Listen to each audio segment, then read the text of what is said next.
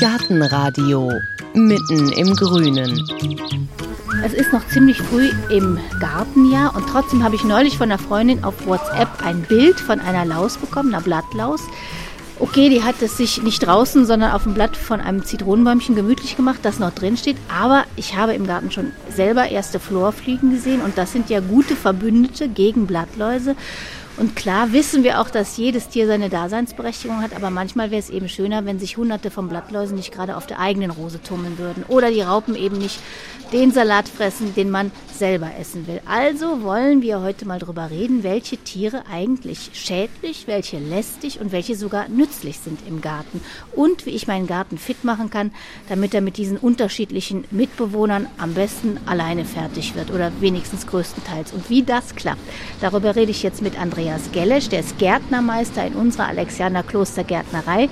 Die haben für jedes Problem Gott sei Dank den richtigen Gärtner und du bist hier der Pflanzenschutzbeauftragte. Hallo Andreas. Ja, hallo. Ja, unter anderem. Man muss halt gucken, wenn man von Pflanzenschutz redet, redet man vom integrierten Pflanzenschutz. Das heißt, man möchte so wenig wie möglich betreiben, aber so viel wie nötig. Das heißt, die erste Aufgabe ist zu gucken, dass man überhaupt keine Mittel anwenden muss. Denn wir wollen jetzt nicht über die chemische Keule sprechen, die lassen wir raus. Ja, definitiv. Also im Haus- und Kleingartenbereich bekommt man sich zum Glück gar nicht mehr. Im Profibereich wird auch immer mehr auf biologisch gesetzt, weil es einfach kosteneffektiver ist und besser funktioniert. Man kann es nicht oft genug sagen, brauchen wir eigentlich nicht. Nein. Und wir stehen jetzt hier im Regen, deshalb gehen wir noch mal rein. ja, wollen wir es noch mal probieren. So, dann gucken wir doch jetzt mal, mit was für Tierchen haben wir es denn zu tun? Bei den Schädlingen zum Beispiel. Welche sind denn die, auf die ich wirklich aufpassen muss? Naja, der Klassiker ist natürlich ähm, Blattläuse gerade jetzt im, im Frühjahr im Knospenstadion sehr problematisch, weil wenn die an den obersten Knospen sind, kommt es sehr schnell zu Fehlbildungen in den Blättern. Sieht erstens nicht schön aus und zweitens schränkt das halt die Photosynthesefähigkeit ein. Aha, weil das ist interessant, weil man liest ganz oft Blattläuse, auch Leute, da bräucht ihr euch keine Gedanken zu machen, die sind nicht so schlimm, die sehen nur nicht schön aus. Stimmt gar nicht. Nein, vor allen Dingen ziehen Blattläuse gerade in hoher Zahl auch ganz gerne Sekundärinfektionen nach. Sprich, Blattläuse, die scheiden dann den, den Honigtau aus und auf diesen Honigtau, der natürlich an den Blättern kleben bleibt, siedelt sich dann der Rußtaupilz an. Im Prinzip ist das ein Schimmel, der halt diesen Zucker umsetzt und ähm, der belegt halt das ganze Blatt mit einer schwarzen Masse. Natürlich auch wieder sehr, sehr ungünstig, gerade auch in Sachen Photosynthese. Wenn das Blatt schwarz ist, ist da nicht viel mit Umsetzung von, von Sonnenlicht in Stärke. Dementsprechend, die sind schon eher harmlos dahingehend, dass sie meistens die Pflanze nicht ganz töten. Als Schädling, was bei Pilzen schon mal anders ist. Aber auf die leichte Schulter nehmen muss man nicht unbedingt. Und es gibt ja um die 600 Arten Blattläuse. Muss ich wissen, welche ich habe? Oder ist für mich jetzt als Hobbygärtner Blattlaus gleich Blattlaus? Kann man fast so sagen, dass Blattlaus gleich Blattlaus ist. Also ob die jetzt gelb, grün, rot, schwarz oder ob die klein ist oder groß ist, ist unerheblich, weil die ganzen Mittel sind Insektizide, das heißt, die helfen gegen alle Insekten. Das heißt, dem Mittel ist es egal, ob das jetzt eine gelbe, eine grüne ist. Allerdings ist es dem Mittel natürlich auch egal, ob da jetzt eine Biene drauf sitzt oder nicht. Da muss man halt dann nochmal im Anwenderbereich gucken. Jetzt hast du Spritzmittel erwähnt. Ja. Das heißt, Hausmittel allein, die reichen nicht immer. Nein, nicht immer. Ist leider so. Aber auch da muss man halt sehen, was für Mittel setze ich wann ein. Zum Beispiel gibt es sehr tolle Mittel aus dem Biobereich. Da wäre von Neudorf zum Beispiel Sprozid zu nennen oder Neem. Die funktionieren sehr, sehr gut gegen alles, was Insektiziden sind und sogar Akarizide, das heißt gegen Spinnmilben, Spinnentiere auch. Und da braucht man nicht den Gruß aus dem Chemiewerk zu nehmen. Aber sind dann auch wieder alle Insekten gefährdet, wenn ich jetzt mit Neem spritze oder Spruzid? Ja, die sind natürlich für alle ähm, gefährlich. Wichtig ist da, dass man sich an die Packungsbeilage ja, hält, an die Gebrauchsanweisung. Da steht immer drauf, wann man es anwenden darf und wann nicht. Also ich würde niemals empfehlen, wenn ich jetzt zum Beispiel Rose mit Blattläusen habe, würde ich nie empfehlen zu spritzen, wenn gerade Bienenflug ist, weil die Nebenwirkungen sind einfach zu groß. Gerade auch, weil jeder mittlerweile die Problematik des, des Bienensterbens kennt, muss man da halt ein bisschen Fingerspitzengefühl für haben, wann kann ich wirklich spritzen und wann nicht. Sprich, im Idealfall sollte ich auch ein nicht bienengefährliches Mittel erst nach Beendigung des Bienenfluges, das heißt abends oder halt sehr, sehr früh morgens spritzen, damit das Mittel angetrocknet von der Pflanze aufgenommen ist, bevor die ersten Bienen oder Hummeln oder andere Nützlinge da halt was von abbekommen. Aber dann bleiben wir doch mal bei den Blattläusen. Ab wann soll ich denn spritzen und bis wann reicht einfach, dass ich mir mal ein Tuch nehme und wische da mal ein paar ab? Ja, meistens hilft ja schon bei Blattläusen ein bisschen warmes Wasser und Spüli rein und dann einmal kurz drüber gehen und das war's. Man sollte halt irgendwann, hat man halt eine Schadschwelle erreicht, um mal ein bisschen aus dem Nähkästchen zu plaudern. Bei mir im Garten steht immer ein Eibisch. Ein Blüteneibisch, sehr, sehr schön, sehr, sehr groß, aber der ist immer komplett schwarz mit Blattläusen. Ich habe sonst immer gespritzt, aber letztes Jahr war ich im Urlaub zu der Zeit und habe nicht gespritzt und siehe da, ich komme aus dem Urlaub und der ist komplett wieder grün, weil die Marienkäferlarven alles weggefressen hatten. Seitdem spritze ich eigentlich gar nicht mehr, weil ich denke, das pendelt sich irgendwann ein, wenn man einigermaßen ja, den Garten auch als Lebensraum noch mit dabei hat. Also man muss gucken, lohnt sich das zu spritzen oder geht es auch irgendwie anders? Das könnte man ja eigentlich erst auch mal genauso wie du ausprobieren. Ja, natürlich. Ich würde andererseits sowas wie Salate, da würde ich schon eher dran gehen, auch wenn da nur ein paar Blattläuse dran ist. Hat aber eher den Hintergrund, was es ein bisschen unappetitlich ist, wenn man dann Blattläuse beim Salat mitfrisst. Also da haben wir jetzt schon die Blattlaus. Da sollte man ein Auge drauf behalten, welche Tiere sind noch Schädlinge für meine Pflanzen. Ein Klassiker ist natürlich die Schnecke. Die kann halt auch schon bis zum Kahlfraß führen, gerade auch wenn man neu einsetzt, kleine Pflänzchen oder aussät. Da denkt man sich, ich, ich habe doch gestern hier was ausgesät, was hingepflanzt und ist alles schon wieder weg. Kann auch sehr ärgerlich sein, sehr problematisch. Da gibt es halt den klassischen Schutz mit einem Schneckenzaun einfach drumherum ziehen. Man kann auch Schneckenkorn oder Schneckenlinsen ausbringen. Auch wenn man einen Kamin hat und noch Asche übrig hat, ein Aschefeld drumherum, wo halt die Schnecken nicht drüber kriechen. Dann haben wir noch Raupen. Ja, gegen Raupen helfen gerade im Gemüsebereich sehr gut Mischkulturen. Auch gegen Fliegen zum Beispiel. Die Möhrenfliege geht nicht dran, wenn eine Zwiebel in der Nähe ist und die Zwiebelfliege geht nicht da dran, wo eine Möhre in der Nähe ist. Also setzt man da eine Reihe nebeneinander und das ganze Problem hat sich gegessen im Prinzip. Was auch, gerade wenn es jetzt ein Kleingartenbereich ist, kann man auch sehr gut mal gucken, einfach mal unter die Blätter gucken, wenn man Kohl angesetzt hat, wenn da kleine, fiese Eier sind, direkt die Eier wegnehmen, dann hat man auch keine Probleme mit dem Kohlweißling zum Beispiel. Und natürlich, wenn man einen Nistkasten gerade da hat, die Amseln, die Meisen, die sind so jeck auf Raupen. Gerade auch Kohlraupen, da gehen die ohne Probleme dran.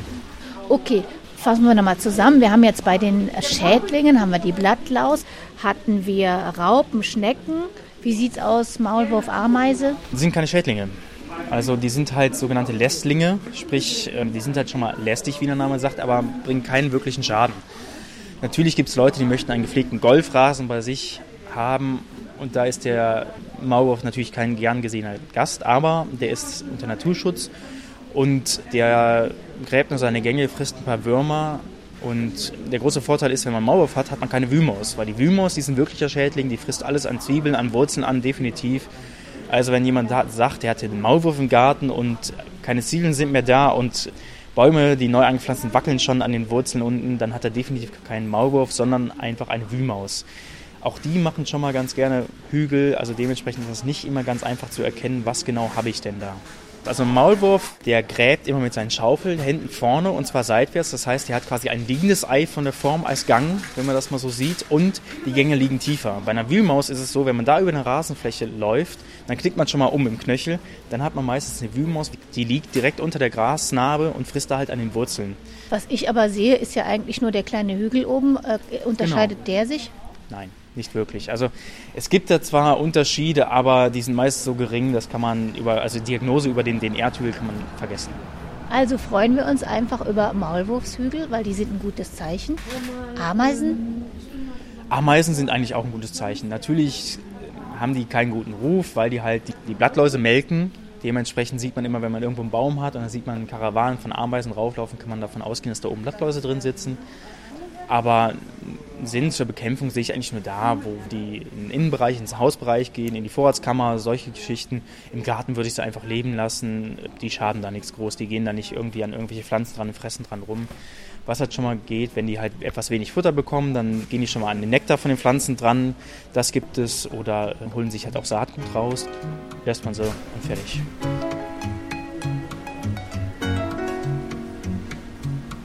Wir jetzt eigentlich den fließenden Übergang von den Schädlingen auch zu den Lästlingen. Da habe ich eine Sache noch, die habe ich selber, ich würde fast mal sagen, zu Tausenden im Garten. Das sind die Feuerwanzen. Da heißt es immer, die sind zwar viele, aber die tun nichts. Stimmt das?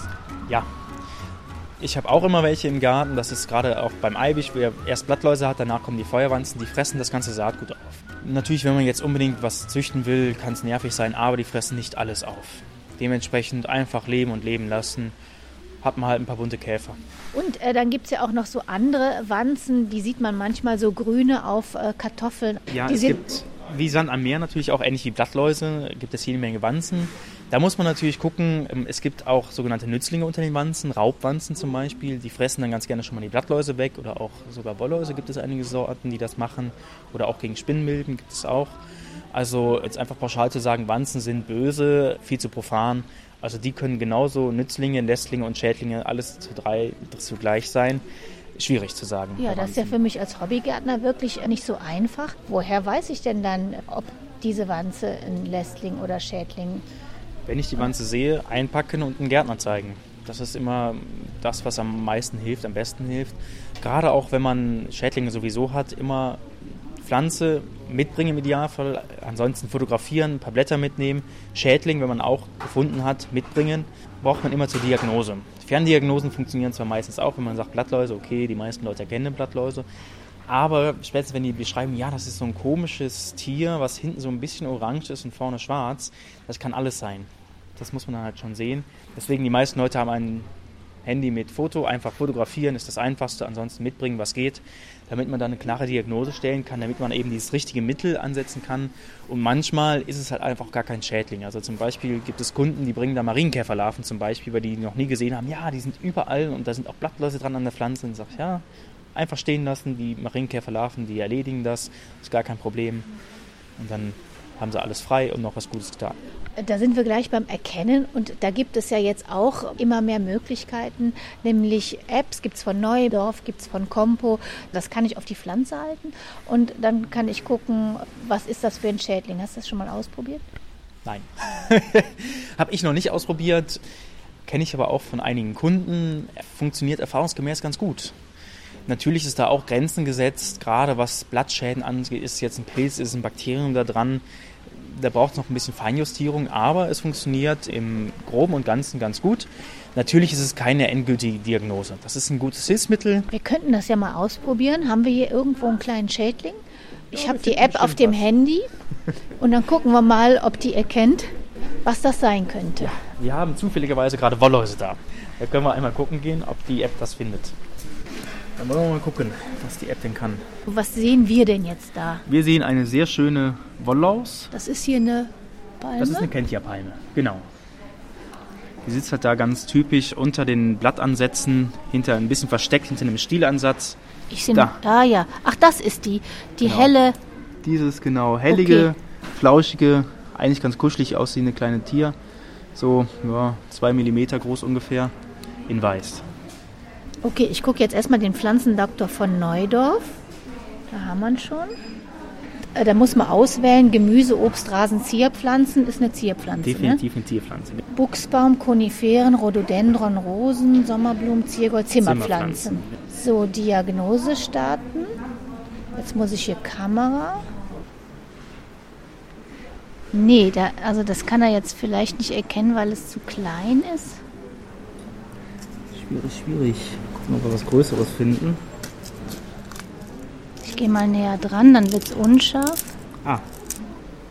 Also ich würde mal sagen, jetzt nach einer halben Minute, wenn er das jetzt noch nicht... Jetzt hat er ein Foto gemacht. So, und jetzt? Sagen wir mal okay, das Foto ist ja ganz... Brauchbar. Kann zurzeit nicht angezeigt werden. Naja. Okay, das hat jetzt nicht so richtig funktioniert. Also kann sein, dass das noch nicht so richtig ausgereift ist. Kann auch sein, dass es jetzt an meinem Gerät liegt. Die Wollläuse waren es eigentlich nicht schuld. Die waren schön dick und prächtig. Das kann man jetzt nicht so genau, sagen. Genau, kann man so sagen. Kann genau. man so sagen. Ja. Aber wenn es halt nicht mit der App funktioniert, Foto machen, zum Gärtner gehen, nachfragen. Genau.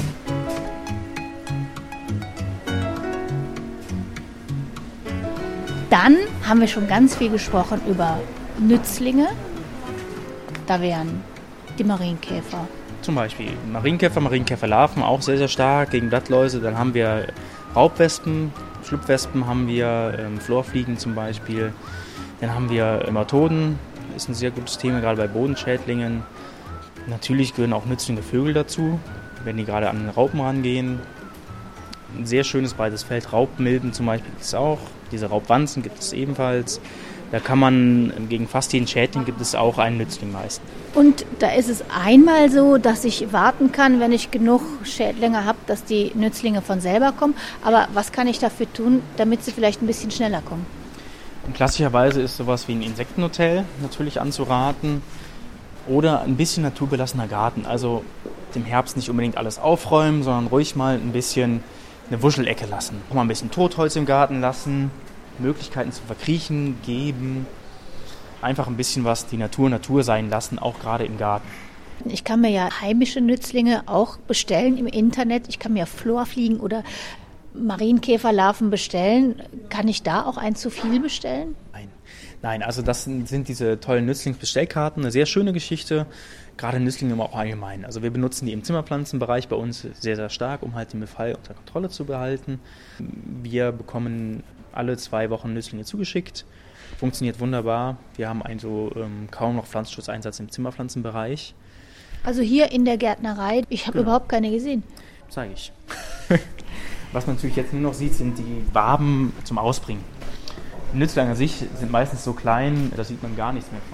Und was bekommt ihr hier alle zwei Wochen? Hier diese Pappwaben. Die sind abgedeckt mit so einem feinen, duftdurchlässigen Tuch kann man abziehen und dann schlüpfen halt aus den Eiern die verschiedenen Nützlinge. Wir haben halt eine Kombination. Wir haben Schlupfwespen haben wir da, wir haben ein paar Raubmilben gegen Spinnmilben zum Beispiel und ab und zu haben wir auch noch Florfliegen mit dabei. Das ist so unser Nützlingsgesamtkonzept für Zimmerpflanzenhaus. Wir haben natürlich auch noch andere für unsere Produktion drüben. Da benutzen wir es auch sehr, sehr stark, ähm, weil es einfach eine sehr gute Befallsminderung ist gibt es auch sehr, sehr gute Möglichkeiten für den Haus- und Kleingartenbereich, für den Hobbybereich. Da wäre zum Beispiel gegen Dickmaurusser Nematoden zu nennen, die einfach sehr, sehr toll funktionieren. Die kann man dann kombinieren noch mit dem Insektizid gegen den Käfer. Das heißt, man hätte dann den Käfer bekämpft und die Larve gleichzeitig auch. Schadet nichts. ein paar Sachen sind die Nützlinge so das Mittel der Wahl. Zum Beispiel bei äh, Wiesenschnaken, Raupen, bei den ganzen Geschichten. Die sind sehr, sehr schwer im Griff zu bekommen, außerhalb mit Nematoden. Dabei stellt man sich die einfach, bringt die aus und hat die ganze Sache dann erledigt. Und das ist jetzt eben hier eine Lösung für den Innenbereich, aber das kann ich genauso im Garten machen. Ja, natürlich. Also man, man kann erstmal gute Voraussetzungen schaffen mit so einem Insektenhotel oder früher Tontöpfe mit Stroh für die Ohrenkneifer zum Beispiel unter anderem. Ein bisschen altes Holz einfach rumliegen lassen. Das kann ja auch alles dekorativ sein. Also Insektenhotels gibt es sehr, sehr schöne Modelle von. Dann gibt es auch Möglichkeiten, Holzstöße schön in ein Staudenbeet einzuarbeiten und äh, solche Geschichten würde ich jedem zu raten, sowas zu machen. Natürlich gibt es auch noch Pflanzen, fleischfressende Pflanzen. Und zwar nur im Innenbereich, weil die draußen einfach zu kalt ist. Sommer über natürlich kann man sie auch rausstellen, aber äh, Morgentau gegen, gegen Fruchtfliegen, Venusfliegenfalle kennt auch noch jeder.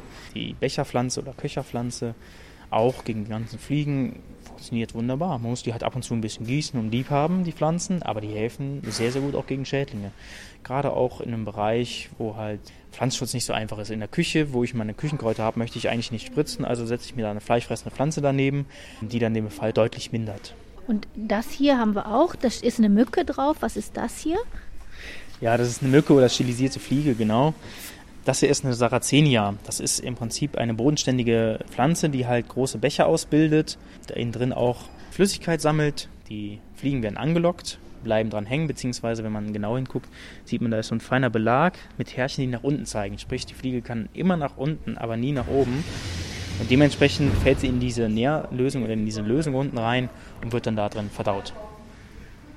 Und die hilft dann mehr gegen so kleine Lästlinge, nicht für Pflanzen, genau, sondern wenn, für Menschen. Wenn man Fruchtfliegen hat oder sowas, solche Geschichten im Bereich, da, da helfen die ziemlich gut.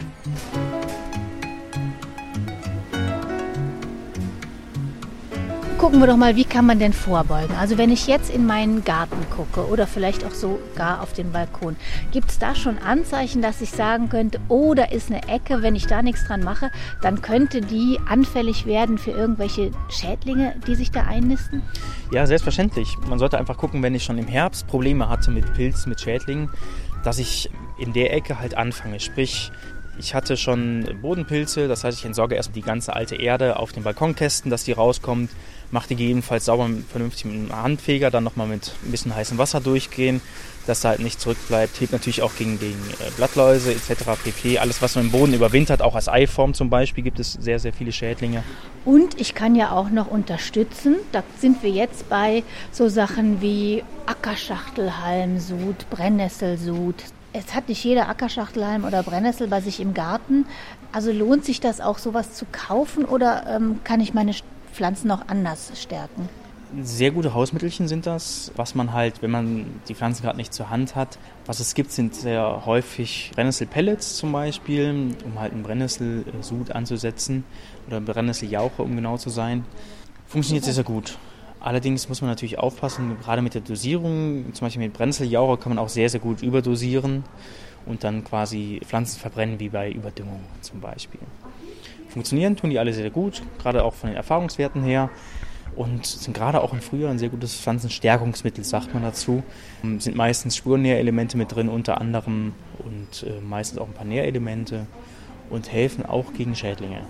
Also ich kann die Pflanze kräftigen, das kann ich jetzt schon machen und dann im Verlauf des Gartenjahrs, wie kann ich die, ich sag mal, unterstützen, damit sie möglichst selber klarkommt und nicht unter Schädlingen ächzen muss? Gucken, dass die Pflanze gut ernährt ist ist eigentlich das A und O. Also eine Pflanze, die genug äh, Nährstoffe hat und gerade da wäre zum Beispiel Kalium und Kalk zu nennen. Wenn die Pflanze gut ernährt ist, bleibt sie auch meistens einigermaßen gesund.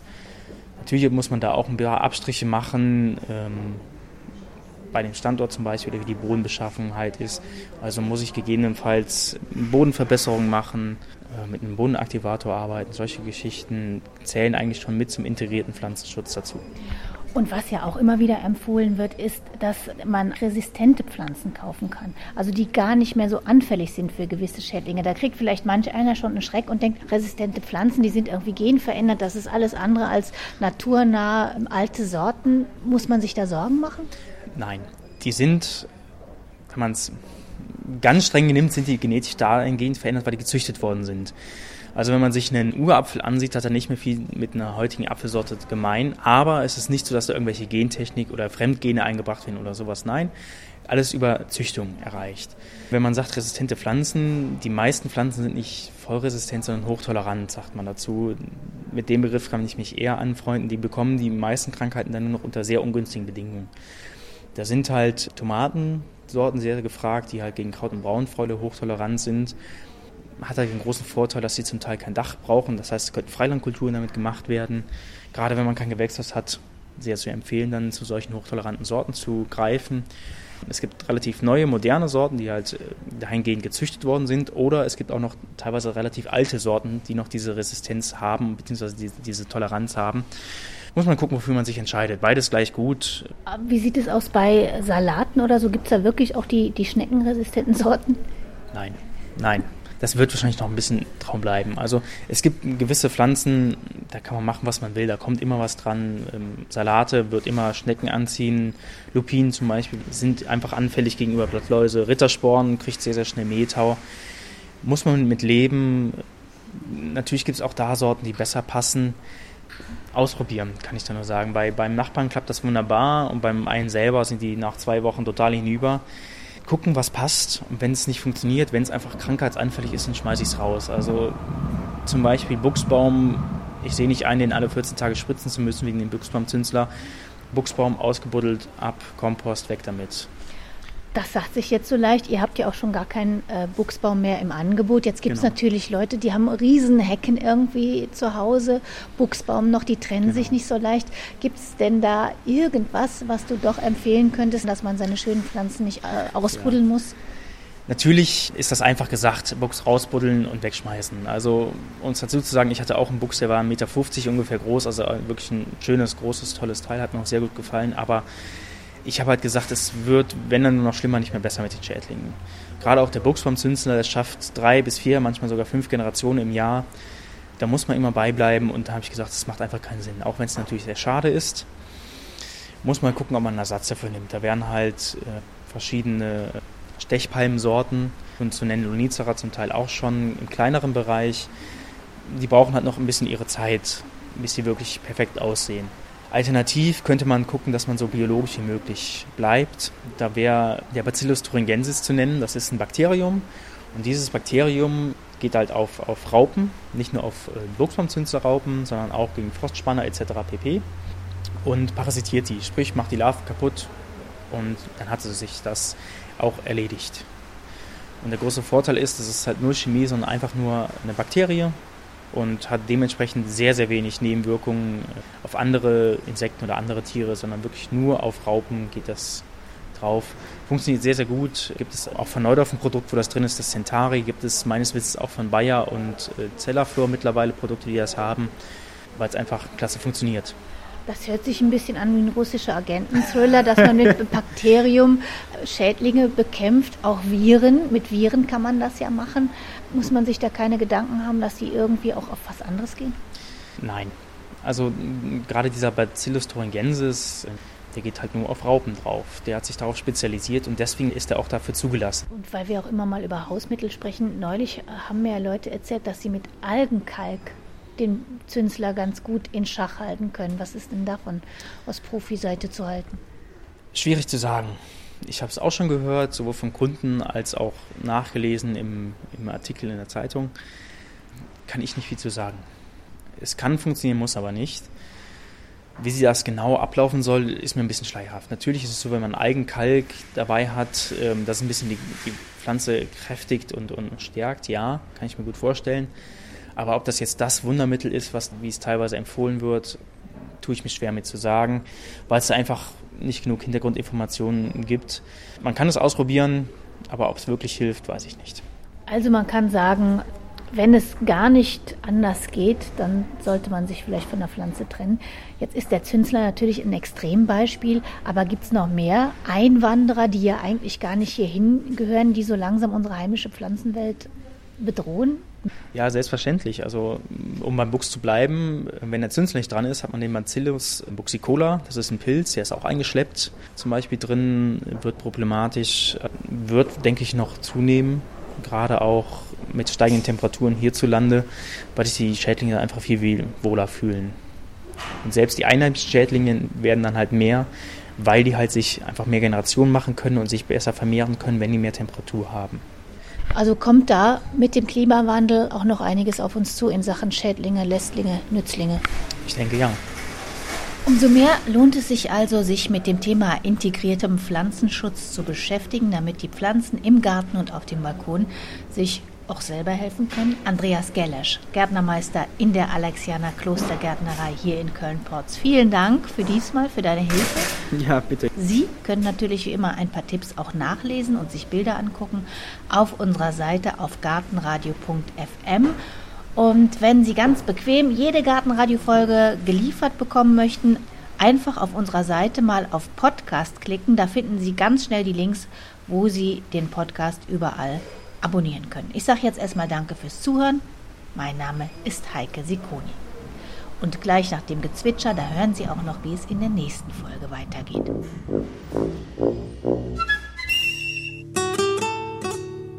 Gartenradio Gezwitscher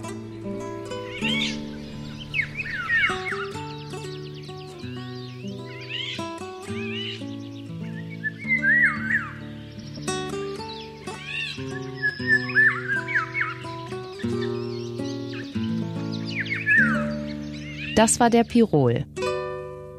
Gartenradio Ausblick. In der nächsten Folge hören Sie Schrebers Erben zu Besuch im weltweit einzigen Kleingartenmuseum in Leipzig. Die Leute fragen immer, sah das wirklich so in einem Schrebergarten aus? Da kann ich nur sagen, weiß ich nicht, weil jeder hat auch damals schon seinen Schrebergarten so eingerichtet, wie er es für praktisch schön und gut befund. Ja? Es gibt natürlich auch viele Bücher aus der damaligen Zeit, wo so Idealgärten dargestellt wurden. Und dieser Garten orientiert sich an einem dieser Pläne, ne, sodass man quasi das Schöne mit dem Nützlichen hier verbinden kann. Der Garten wird auch wirklich genutzt. Unser Gärtner baut hier an. Natürlich auch Sorten aus der damaligen Zeit, Mieze Schindler oder die Kartoffelsorte Rosa Tannenzapfen, also Sachen, die es damals auch wirklich schon gab. Was natürlich hier keinen Einzug halten darf aus Darstellungsgründen ist Kiwi, Zucchini, das passt dann hier einfach nicht rein.